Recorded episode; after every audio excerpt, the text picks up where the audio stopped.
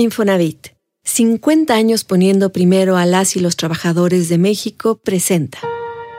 ¿Cómo construir un futuro con bienestar?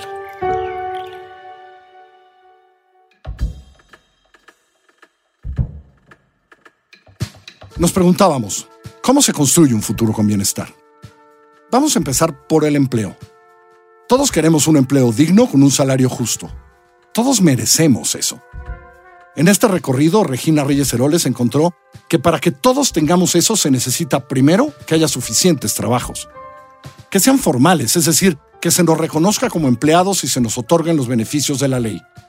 Que esos trabajos ofrezcan salarios dignos, suficientes.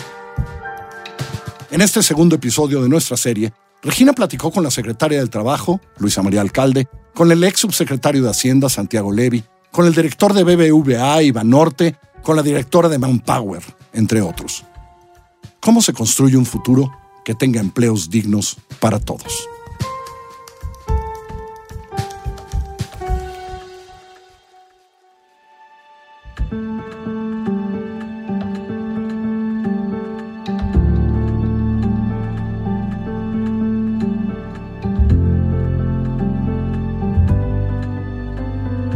La primera vez que me dijeron que yo pertenecía al sector informal, me ofendí un poco. Estaba sentada en un set de televisión con un entrevistado con quien hablaría del problema de la informalidad en México. Me preguntó, ¿tú cobras por honorarios? Sí. ¿Por qué? Le expliqué que tenía varios trabajos en diversas empresas como colaboradora, pero que no estaba en la nómina de ninguna. Entonces eres informal, me dijo pero pago impuestos todos los meses. Soy independiente. Pues no. La cosa es que toda persona que incluso pagando impuestos no tenga un vínculo laboral reconocido es informal. ¿Qué quiere decir esto? Que no hay una relación con un patrón y tampoco tiene todos los derechos laborales, como seguridad social, una jornada y horarios establecidos, horas extra pagadas, derecho a una liquidación, vacaciones. Bajo el esquema de honorarios, yo no estaba inscrita en el IMSS, menos en el Infonavit. Y claro que mi patrón no hacía aportaciones a mi Afore. Si un día un cliente, cliente, no patrón, ya no necesitaba que escribiera artículos, no me iban a liquidar. Era cierto, yo era informal.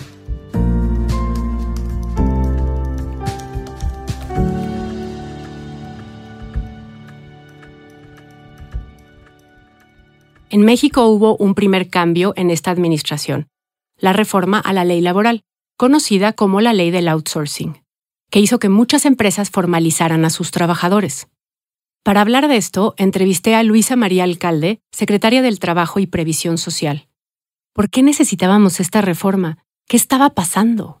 Se fue convirtiendo en un en el método para evadir las responsabilidades laborales para evadir las responsabilidades de los empleadores. Y mm, cuando se desdibuja una relación laboral, se debilitan los derechos de los trabajadores.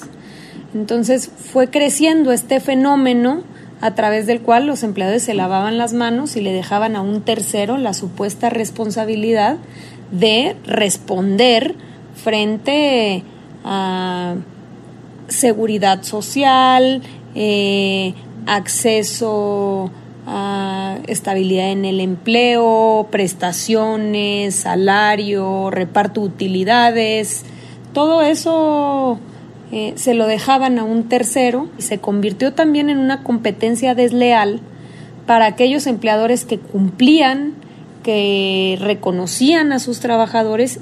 Entonces fue mm, eh, una, una figura, uno que violentó eh, los derechos de los trabajadores, dos, de la hacienda pública, porque se vinculó con pues, esquemas de defraudación fiscal, y tres, que impactó muy duro a las instituciones de seguridad social, en específico al IMSS y al Infonavit. Con la ley, el IMSS reportó que hasta noviembre del 2021 logró la mayor recaudación de cuotas obrero-patronales de las que tiene registro. Aún así, todavía falta mucho para reducir la informalidad. En el tercer trimestre del 2021, poco más de la mitad de los trabajadores tuvo un empleo informal, lo que se traduce en casi 29 millones de trabajadores sin un vínculo laboral reconocido. La mitad de los mexicanos son o somos informales. Este es un problema regional. Colombia, por ejemplo, tiene casi los mismos datos que México. En Brasil, 4 de cada 10 son informales. En Chile, baja un poco a 3 de cada 10. Pero ya saben lo que dicen, mal de muchos. Para tener bienestar necesitamos un empleo que permita generar ingresos que sustenten nuestras necesidades. Un empleo formal con seguridad social y salario justo. Aquí me encontré con un aspecto interesante. En México, para tener seguridad social se necesita un empleo formal. Y de esto hablaremos un poco más adelante. Y les pido que por favor no lo echen en saco roto. Antes de ahondar en las complicaciones del mercado laboral, recordemos el acuerdo que tenemos en cuanto a lo que es bienestar para esta serie. Bienestar implica un amplio paraguas, vivir con tranquilidad y libertad de decidir, tener dónde vivir, recursos para alimentarme a mí y a mi familia, empleo, acceso a medicamentos y salud, a educación y a una pensión. Todo esto bajo el parámetro de calidad y justicia. También implica seguridad, oportunidades equitativas y biodiversidad medioambiental. Para conseguir un empleo formal, ese que da derechos laborales y que obliga al patrón, primero debe existir una vacante. Sí, empleos disponibles. Entonces, abordaremos tres ejes. Uno, la necesidad de un empleo formal y justo. Dos, no solo poder generar estos empleos, que estos también evolucionen con las tendencias del mundo para que sean productivos e innovadores. Y tres, solo los empleados formales tienen seguridad social. A mediados de 2022, la tasa de participación laboral estaba muy, muy cerca de la registrada antes de la pandemia. Pero del otro lado, están todos los mexicanos que trabajan en la informalidad. Para transitar hacia la formalidad y que los jóvenes que se incorporan al mercado laboral tengan posibilidad de un empleo formal, México debería generar 100.000 empleos formales nuevos al mes. Para hablar de generación de empleo, busqué a Mónica Flores, presidenta de Manpower Group en Latinoamérica y una verdadera conocedora del mercado laboral. Manpower Group se dedica a conseguir talento con los conocimientos necesarios para que las empresas sean competitivas. Desde hace muchos años, no desde que inició esta administración, mucho antes, ya teníamos arrastrando un déficit en la generación de empleo formal para absorber a todos aquellos jóvenes que están en edad de trabajar. Según algunos cálculos, tendríamos que haber generado un millón de empleos formales al año, pero nunca alcanzamos la meta. Y eso ha sido algo que ha ido creciendo como una bola de nieve. Cuando no existen empleos disponibles, las personas los creamos y así muchos se generan bajo la informalidad. Es decir, abrimos negocios, nos subcontratamos, salimos a vender pasteles. Arreglar esto no es tan sencillo como decir, bueno, que se generen más empleos formales. En el primer episodio de esta serie hablé de mis clases de periodismo. Para contar historias existe el modelo de las 5W. En inglés esto se refiere a preguntar qué, cuándo, cómo, dónde, ¿Por qué? En inglés todas estas preguntas inician con la letra W, y el modelo busca describir los hechos, ser objetivo y tener una narración imparcial. A más de 15 años de esa clase, me es difícil pensar que el mundo solo se puede contar así. Con todo esto, he hecho mil veces la pregunta, ¿cómo deben ser los empleos en México? La respuesta siempre es formales, justos y pensados para sobrevivir en el futuro. Si conocemos la respuesta, ¿Por qué no tenemos esos empleos? ¿Por qué optar por ser informales? Y sigamos con las preguntas. ¿Por qué es mala la informalidad? La informalidad está asociada con la baja productividad, con menos ingresos fiscales, con la mala gobernanza, con regulación excesiva, con pobreza y desigualdad. Creo que es como un virus. Me sorprende que unos levanten la ceja y afirmen que a las personas les llega más dinero a la cuenta de banco en la informalidad que en un empleo formal. Esto es falso. Según datos del Banco Mundial, quienes trabajan en el sector informal tienen un ingreso 19% menor que quienes están en el formal. Ganan 8 pesos cuando los formales ganan 10. Además, ahorran menos, no solo porque no hay un ahorro para la pensión y la vivienda, también porque el ahorro con un ingreso menor es limitado. Y esto no es todo. Entre más empleo informal, dice el Banco Mundial, los gobiernos son menos efectivos y la corrupción más desenfrenada, porque los recursos que tiene se usan con menos efectividad. Hace rato dije que la mitad de las personas trabajando están en la informalidad. Así me lo delimitó Luisa María Alcalde, secretaria del Trabajo. Tú dices, la mitad de los trabajadores son informales y eso tiene una parte de cierta y una parte de, no tan cierta, porque del 50% restante, tú lo puedes dividir en tres grupos. Un grupo, en efecto, son trabajadores informales, son empresas que no pagan impuestos y que no registran a sus trabajadores. Un tercio de ese 50. Otro tercio de ese 50 son empresas formales que pagan impuestos, pero que incumplen y no inscriben a sus trabajadores a eh, la seguridad social. Muchas veces inscriben, si tienen a 15 trabajadores, inscriben a 3, inscriben a 4, dan de baja a esos, vuelven a dar de alta a los otros. Y una tercera parte, la última tercera parte, son profesionistas y autoempleo. Previo a la reforma de ley de la que hablaba al inicio, en México el sector privado y el gobierno encontró que era fácil no ofrecer empleos formales. No pasaba nada. Y las personas nos acomodamos. Incluso se llegó a un punto en el que los empleados no siempre queríamos un empleo formal. Sobre esto hablé con Eduardo Osuna, vicepresidente y director general de BBVA, que es uno de los mayores empleadores en México. Vendemos poco lo que es el empleo formal, más allá de que puedes ganar más dinero. Dices que pago impuestos, sí, lo pero además si estás en el, empleo formal, tienes derecho a tu afore, al Infonavit, al crédito. O sea, todos los temas positivos de la formalidad los vendemos poco. Y, los temas eh, de la informalidad, lo que percibimos es que puedo recibir más flujo en el corto plazo. En el largo plazo no estoy, no estoy construyendo ni patrimonio, ni estos temas de seguridad social que vienen inherentes a la formalidad. Y la informalidad per se debería tener muy pocos apoyos en general de la economía para generar los incentivos de que te migres a la formalidad, porque eso es lo que más bienestar le genera al individuo, pero también como sociedad. Me gusta lo que me dijo Eduardo sobre que no vendemos los beneficios de la formalidad. La Asociación Mexicana de Afores, que conocemos como Amafore, hizo un estudio que se llama Ahorro y Futuro, Trabajadores Formales e Informales, en el que queda claro que los mexicanos transitamos entre el sector formal y el informal varias veces en la vida. De hecho, casi la mitad de los empleados hemos estado de los dos lados. Si bien percibimos como desventaja de la informalidad la falta de un ingreso fijo, esa quincena constante y sonante, nos gusta la informalidad porque hay flexibilidad en los horarios. Y esta sí es una falla. Las empresas y el gobierno no leyeron bien estos datos o se les hizo fácil no atender las necesidades o peticiones de los empleados porque así se mantenía un sector en medio, ni muy informal ni muy formal, como el mío, que trabajaba para muchos patrones y por eso no era contratada.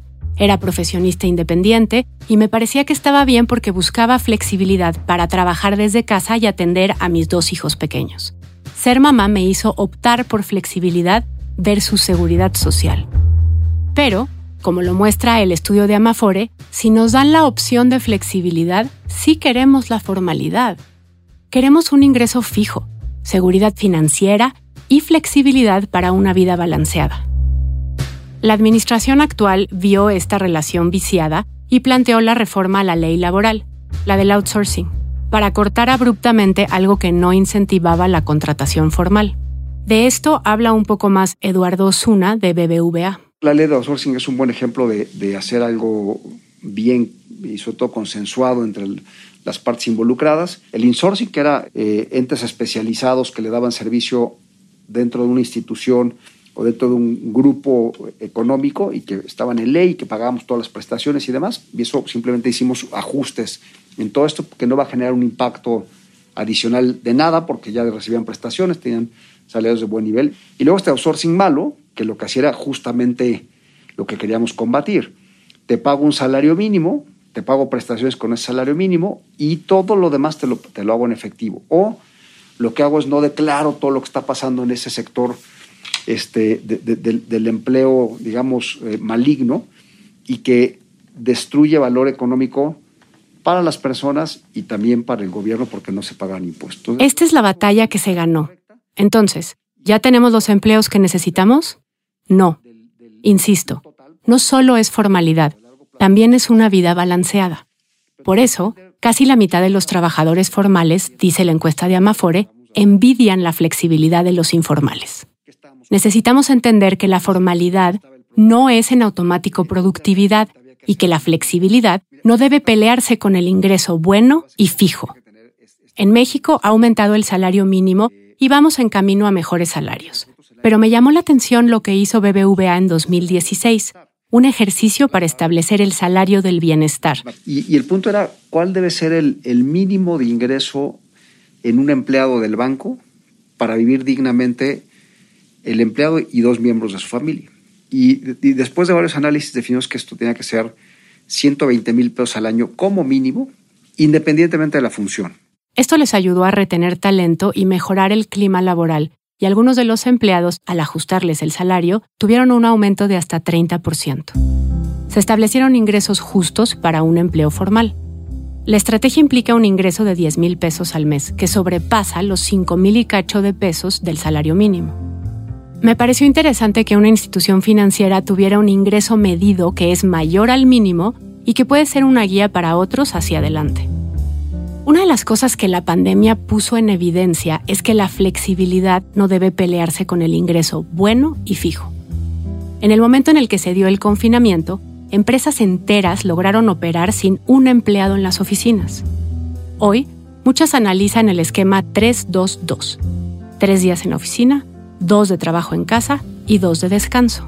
No solo se comprobó el tema de la flexibilidad, se lograron cosas inimaginables, como que fuera aprobada la ley en medio de la pandemia. Hay que aprovechar esta inercia y seguir mejorando el mercado laboral pensando en el bienestar. Y regreso a la informalidad. Yo la describí como un virus. Mónica Flores de Manpower usa otra palabra, pero coincidimos en que hay que atacarla. ¿Por qué es importante atacarlo? Porque genera bienestar la formalidad. Un empleo formal da seguridad, además tienes una estabilidad en el ingreso. Las familias que tienen estabilidad en el ingreso y están arriba de la línea de bienestar gastan más en salud y en educación. Y eso genera un círculo virtuoso en la sociedad. Además, cuentan con seguro médico, eh, eh, cobertura de salud extensiva a la familia, en algunos casos seguro de desempleo, se cubren licencias de maternidad, eh, incapacidad es por riesgo de trabajo, se, se aporta al fondo de vivienda y a las pensiones, más el aguinaldo, más las vacaciones, más la prima vacacional. La flexibilidad que los más jóvenes valoran tanto no debe convertirse en una barrera de acceso a seguridad social. Regreso con la secretaria del Trabajo, Luisa María Alcalde. Y hay que tener en cuenta que el mundo del trabajo, el mundo laboral, va hacia allá. Los jóvenes, por en aras de tener mayor flexibilidad de horarios, de eh, lugar de trabajo, este, posibilidad de tener diferentes empleadores, no entran o no se van a encasillar sobre una relación tradicional. Y eso los excluiría del sistema de seguridad social. Entonces, lo que nosotros pensamos, y hemos venido trabajando con el IMSS, es que es urgente que la seguridad social se empiece primero de manera voluntaria y posiblemente posteriormente de manera obligatoria a convertir en una necesidad en las que no importa quién sea tu, tu, empleador, si tú facturas, si tú produces, tengas que estar registrado.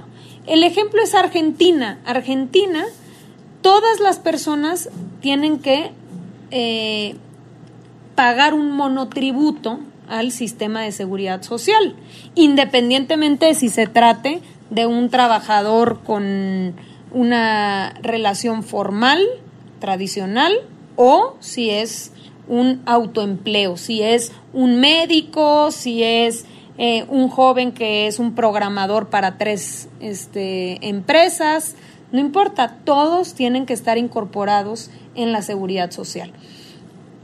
Lo importante aquí es que el IMSS, el Infonavit y las propias AFORES se flexibilicen, porque hoy en día es muy difícil incorporarte, por ejemplo, si eres un eh, trabajador por cuenta propia pero ya se ha venido flexibilizando. Eh, quizá el mejor ejemplo son las trabajadoras del hogar, donde ya se puso en operación un piloto en el cual cada uno de los empleadores puede pagar por la parte proporcional a su responsabilidad. La batalla es de todos. Y no solo está presente en el eje de la generación de empleos, también en el segundo que abordaré hoy y que ya Mónica nos adelantó un poco, la capacitación. Necesitamos estar listos para el trabajo del futuro, poder migrar de un sector a otro, de un puesto a otro, de un nivel de entrada al siguiente, y eso se logra con capacitación. Y quiero compartir este dato. Resulta que en un estudio de Manpower que salió en 2021, 7 de cada 10 empleadores en México afirmaron que les era difícil cubrir sus vacantes. No hay talento con el perfil necesario el mundo se reconfiguró y también cambiaron las habilidades que necesitan las empresas. ¿Cuáles son? Mónica y yo hablamos mucho de esto, y lo que no olvido es personas autodirigidas. Se necesita que sepamos innovar, motivarnos, tomar iniciativa, ser tolerantes, flexibles, resilientes, que tomemos la responsabilidad que nos han dado en el trabajo, que la sumamos, que podamos rendir cuentas. La propuesta de Mónica es que invirtamos como país en la formación de competencias. ¿Cuáles son estas competencias del siglo XXI? Son digitales y tienen que ver con aprender a pensar, más que saber muchas cosas, ¿eh? Tiene que ver con aprender a hacer las preguntas correctas, tiene que ver con ciudadanía que tú comentabas, y con ciudadanía viene la responsabilidad, tiene que ver con aprender todo el tiempo, Hoy ya no es suficiente que tuviste un certificado en la prepa o en el CCH o una licenciatura. Eso ya se hizo obsoleto. Necesitamos capacitación constante para ser útiles, productivos y generar riqueza. Pero también porque si queremos bienestar, necesitamos un empleo que nos permita crecer profesional y personalmente. Mónica ya comentaba algunas de estas habilidades y competencias que necesitamos, y muchas están relacionadas con la digitalización pero otras se les conoce más como habilidades más suaves. Entonces, por un lado está el inglés, que es cada vez más importante y se pide para puestos de televentas y call centers, pero también para personal de soporte administrativo. Otra de las habilidades más solicitadas y que yo confieso que la padezco es un conocimiento profundo de Excel. También se pide que sepamos manejar automóviles o motocicletas y saber andar en bicicleta. Y claro, toda la parte mecánica, las ingenierías, la robótica, la programación. Un campo sumamente prometedor es el de la ciberseguridad, porque en la pandemia, 8 de cada 10 empresas se enfrentaron más ciberataques. Esto según datos de la consultora KPMG. Resolver y prevenir estos ataques es caro y no hay quien lo haga. Hay otra área de oportunidad en México para el tema del empleo, la competitividad y la productividad la inclusión y la diversidad. Hoy las empresas buscan personas que sepan motivarse, tomar iniciativa, que sean resilientes, todo esto que ya había dicho. Pero al final lo más importante es que sepan rendir cuentas, accountability, como dicen en inglés. Y para esto las personas deben poder ser ellas mismas en el lugar del trabajo. Un estudio de Boston Consulting Group dice que hoy todavía 40% de los colaboradores LGBTI lo ocultan en su lugar de trabajo. Esto porque 75% reporta que experimentó interacciones negativas en su día a día relacionadas con su identidad. Si los colaboradores no nos sentimos parte de la empresa, no nos sentimos bienvenidos, no podemos dar nuestro 100% y explotar nuestro potencial. El resultado es un efecto negativo en la rentabilidad de las empresas y por lo tanto de la localidad, la región y el país. Según el World Economic Forum, las empresas rezagadas en diversidad e inclusión versus sus pares regionales y los que están en la misma industria tienen tres veces menos probabilidades de lograr una rentabilidad superior a la media de su mercado. Del otro lado de la moneda, las organizaciones que gestionan la diversidad e inclusión muestran resultados positivos. Los equipos incrementan 17% su rendimiento y 20% sus ideas creativas e innovación. Esto según datos de la consultora Deloitte. Además, hay ganancia económica, pues se incrementan las posibilidades de tener mayor rentabilidad en 25 y hasta 35%. Busqué a Marcos Ramírez, director general de Grupo Financiero Banorte, con quien quería platicar de cómo generar empleo formal y justo. Somos como 31 mil colaboradores este, y yo creo que es sentirse respaldado y saber que, que una institución los cuida y los impulsa, ¿no? Yo lo veo como una oportunidad de continuar desarrollándose, fortaleciendo las habilidades que tiene cada uno en, un entorno saludable de trabajo. Esta pandemia, si algo nos, enseñó, fue eso, ¿no? A, a encontrar ese famoso equilibrio. Y, nosotros aquí estamos, yo creo que si uso la palabra correcta, es obsesionados en que nuestro personal esté contento, equilibrado. El bienestar social engloba todo esto. O sea, no puedes tener un, un buen compañero de trabajo si no tiene bienestar social. No puedes tener un banco que gane mucho dinero dando el caso si no tiene bienestar social. Y no puedes tener este, clientes contentos si ellos no están conscientes del, del bienestar social. Me gustó mucho esto que me dijo Marcos. No puedes tener una empresa fuerte, sólida, sin empleados que sean fuertes y sólidos. Clientes igual, inversionistas igual. Este es el proceso mental que se necesita para que el empleo venga con capacitación, con crecimiento, con lealtad, con justicia y, claro, balance y disfrute. En mi investigación parecía que el tema de empleo estaba armado, listo.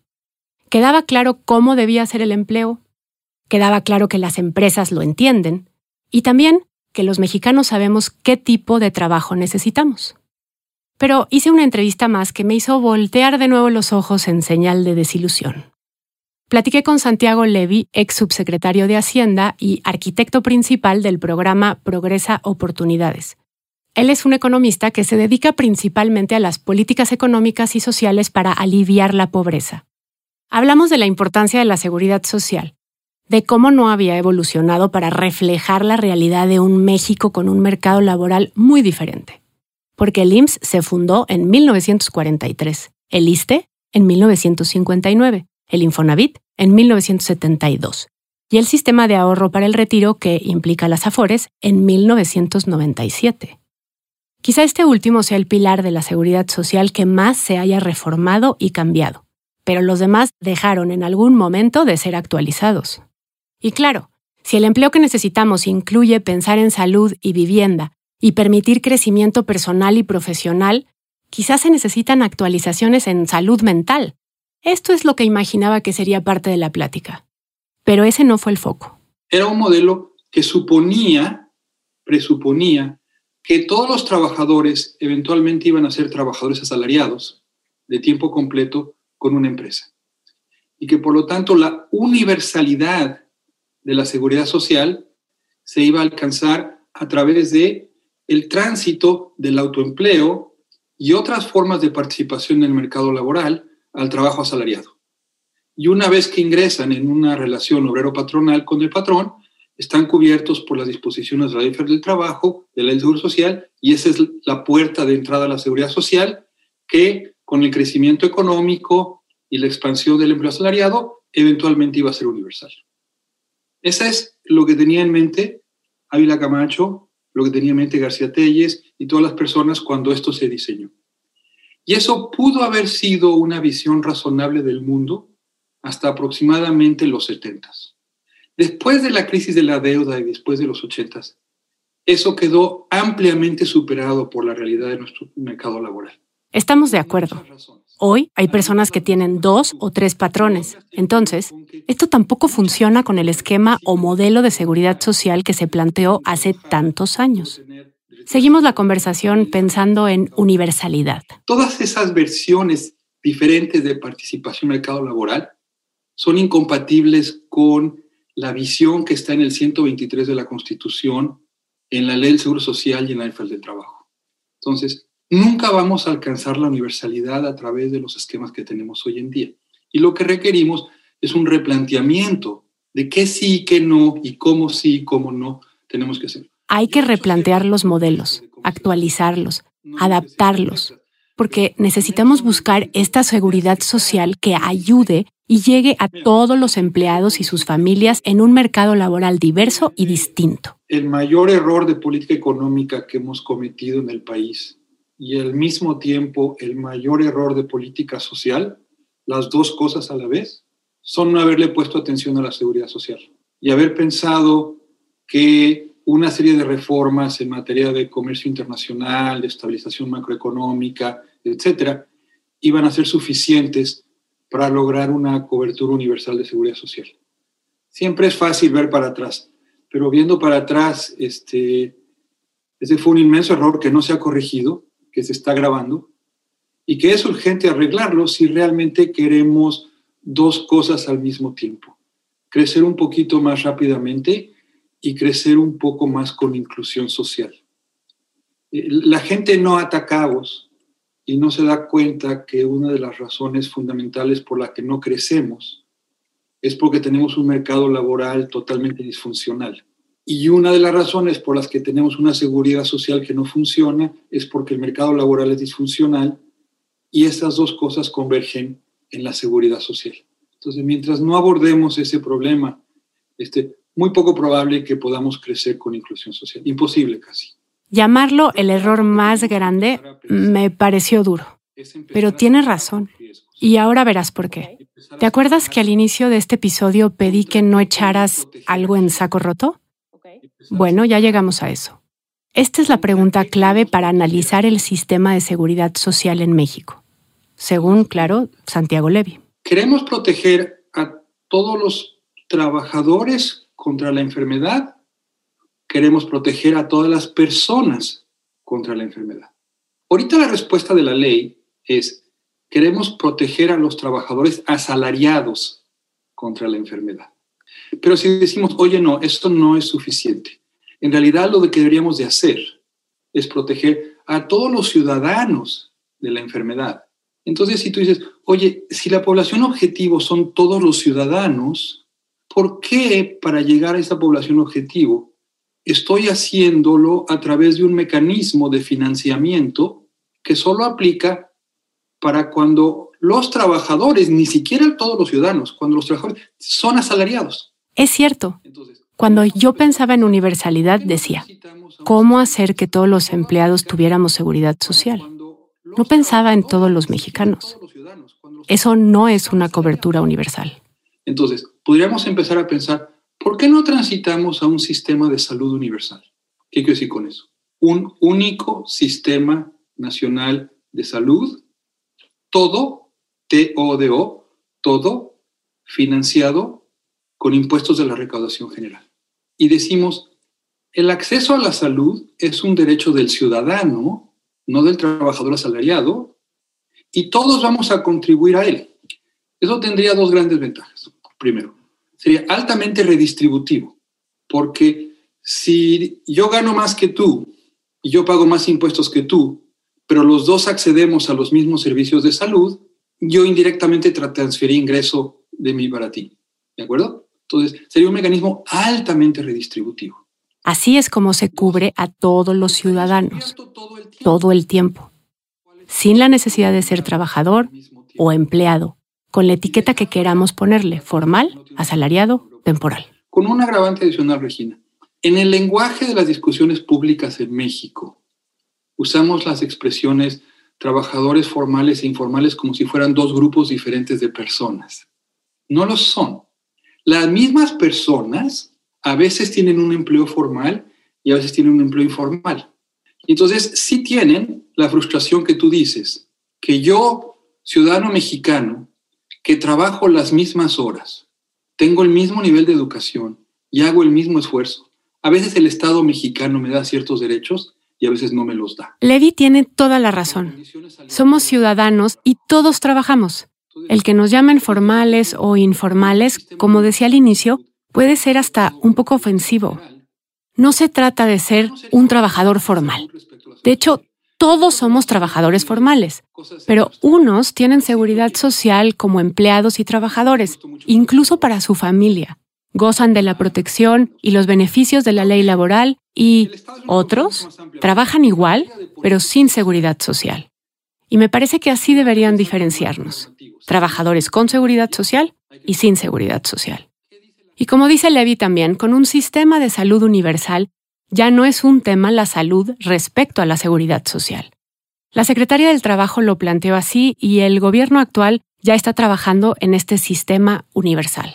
Independientemente del modelo de seguridad social del sistema formal, exista para toda la población un sistema de salud que garantice medicamentos gratuitos, hospitales, médicos especialistas, que es IMSS Bienestar, por cierto, recientemente creado, eh, y eh, un sistema también de vivienda popular y, como ya dijimos, un sistema de garantía de pensión vía este, una transferencia directa por parte del gobierno. Ese es, ese es el modelo. El, todo el modelo se basa en que tengas mínimos de bienestar y que vayamos con esto eh, recortando las enormes brechas de desigualdad cuando estos desequilibrios se vayan emparejando, que es lo que estamos viendo ahora, entonces por supuesto que vamos a, eh, eh, a lograr pues, un país más justo y más equitativo. ¿Hay modelos que podamos replicar? La secretaria mencionó a Argentina hace rato como ejemplo de acceso a seguridad social sin importar qué tipo de trabajo realices. Santiago Levy mencionó Brasil, Canadá, Nueva Zelanda, Australia, algunos países europeos. Todos son ejemplo a seguir también en la universalidad en salud. En México ya se están implementando programas piloto para lograr seguridad social universal. Aquí, la reflexión más relevante de este episodio. Somos las mismas personas, los mismos mexicanos. Y no por el empleo que tengamos o momento de vida laboral en el que estemos, deberían existir diferencias. La seguridad social no puede ser excluyente, que unos tengamos derechos y otros no, no se vale. Además, este sistema, al dejar personas excluidas, debe buscar cómo suplir y dar servicios de salud o de acceso a vivienda y pensión. Y así se han creado los mecanismos paralelos, parches que duplican los servicios y la burocracia y que vician todo. Porque si ya tengo una manera de suplir mi acceso a pensión o salud, ¿por qué formalizar mi empleo? Ese es el círculo vicioso que hay que romper. Mientras sea una opción estar en la informalidad, no pagar impuestos o aportaciones y no ahorrar para el retiro, seguirá habiendo mexicanos de primera y de segunda. Necesitamos tener esta conversación. ¿Cómo puede ser funcional a largo plazo nuestro sistema de seguridad social y el mundo del empleo?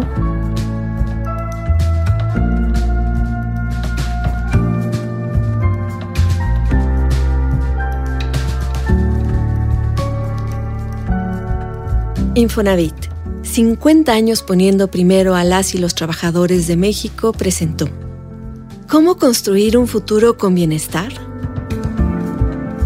Esta es una producción de puro contenido. La investigación, guion y narración las hizo Regina Reyes Heroles. Dirección editorial y edición de guion, Galia García Palafox. La asistente editorial es Lorena Sosa. Asistente de producción, Wendy Solís.